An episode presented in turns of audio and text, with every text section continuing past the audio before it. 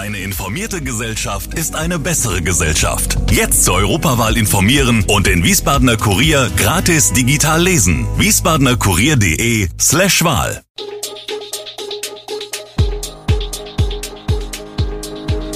Gude, unser morgendliches News Update.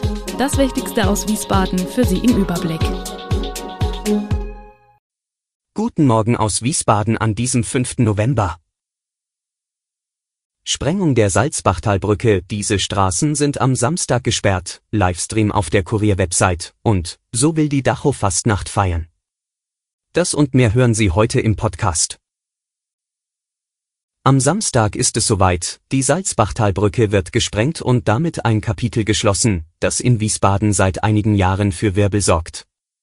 Um 12 Uhr soll es soweit sein. Dazu werden Straßensperrungen rund um das Sprenggebiet am Samstag von 8 bis voraussichtlich 15 Uhr notwendig. Das betrifft auch den Bypass über die A66. Stadtauswärts in Richtung Darmstadt wird der Bypass bereits am Freitagabend ab 18 Uhr gesperrt. Aus Richtung Frankfurt von der A66 kommend wird der Verkehr bereits an der Anschlussstelle Erbenheim über die B455 nach Erbenheim oder nach Kastell über die Bölkestraße umgeleitet. Der Verkehr aus Süden von der A671 kommend wird über den Amöneburger Kreisel und die Mainzer Straße in Richtung Kasteller Straße umgeleitet. Der Amöneburger Kreisel gilt dabei als neuralgischer Punkt. Weil er auch als Rettungsweg freigehalten werden muss, wird die Stadtpolizei ihn notfalls sperren, falls sich der Verkehr zu sehr staut. Die Stadtpolizei appelliert an die Wiesbadener, das Gebiet am Samstag am besten zu meiden oder weiträumig zu umfahren. Die Stadt bittet daher auch darum, die Deponie am Samstag nicht anzufahren. Schaulustige haben allerdings schlechte Karten, nicht nur die Lage der Brücke lässt ein Verfolgen der Aktion mit bloßem Auge kaum zu, Sicherheitskräfte und die Autobahn GmbH werden den Bereich um die Sprengung auch weiträumig abriegeln und bewachen. Die Polizei hat zudem bereits angekündigt, Störungen durch Schaulustige konsequent nachzugehen und entsprechend zu ahnden. Sie können die Sprengung aber in unserem Livestream ab 11.30 Uhr auf der Website des Wiesbadener Kurier verfolgen.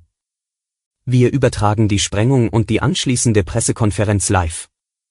Ab dem frühen Morgen halten wir Sie im Live-Ticker zudem über alle Vorgänge rund die Sprengung auf dem Laufenden und begleiten auch die Evakuierung. Laut und staubig wird die Sprengung wohl werden. Sprengmeister Eduard Reisch erklärte, dass die Sprengung etwas leiser als ein Überschallknall eines Düsenjets sei. Das liegt an den Schneidladungen, die an der Brücke angebracht wurden. Damit wird der Knall aber trotzdem im Stadtgebiet zu hören sein. Wie weit die Erschütterungen spürbar sein werden, darüber gibt es Prognosen. Auch die Menge an Staub, die bei der Sprengung in die Luft geschleudert wird, ist Gegenstand von Messungen. Viele Pendler fragen sich, wann der Hauptbahnhof wieder angefahren werden kann. Nach der Sprengung beginnen die Aufräumarbeiten unter der Brücke.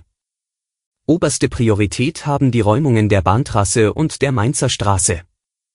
Dabei müssen die Brückenstücke und die teilweise sieben Meter hohen Sandschichten abgetragen werden. Danach müssen Kiesbett, Schienen und Oberleitungen wieder angebracht werden. Die Autobahn GmbH geht von einer Zeitraum von rund sechs Wochen aus und hofft, dass der Bahnverkehr vor Weihnachten wieder anlaufen kann. Ein großes Anliegen ist es, das Wiesbadener Hauptklärwerk zu schützen, welches teilweise unmittelbar unter der Nordbrücke liegt. Daher wird aktuell ein 110 Meter langes und 10 Meter hohes Schutzgerüst aufgebaut, um die Becken des Klärwerks vor herumfliegenden Steinbrocken zu schützen. Dabei werden die Becken auch mit Kameras permanent bewacht, um einschlagende Steine zu erkennen. Jetzt noch etwas Närrisches. Nach einem Jahr pandemiebedingter Pause plant die Dacho nun die kommende Fastnachtskampagne.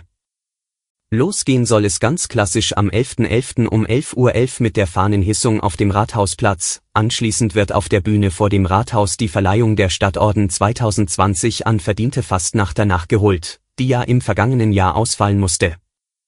Auf ihre traditionelle Eröffnungssitzung verzichtet die Dacho in diesem Jahr noch einmal.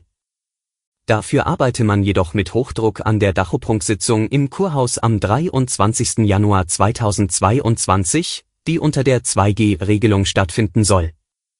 Große Pläne hegen Dacho und Stadt auch für den Zug am Fastnachtssonntag, 27. Februar.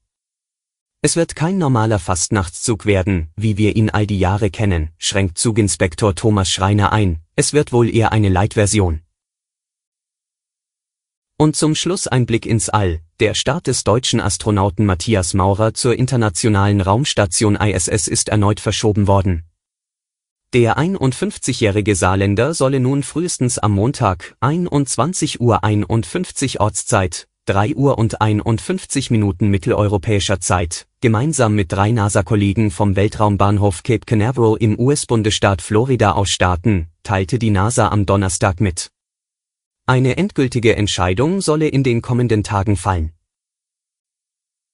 Alle Infos zu diesen Themen und noch viel mehr finden Sie stets aktuell auf wiesbadener-kurier.de. Schönes Wochenende! Gude Wiesbaden ist eine Produktion der VRM von Allgemeiner Zeitung, Wiesbadener Kurier, Echo Online und Mittelhessen.de. Redaktion und Produktion die NewsmanagerInnen der VRM. Ihr erreicht uns per Mail an audio.vrm.de.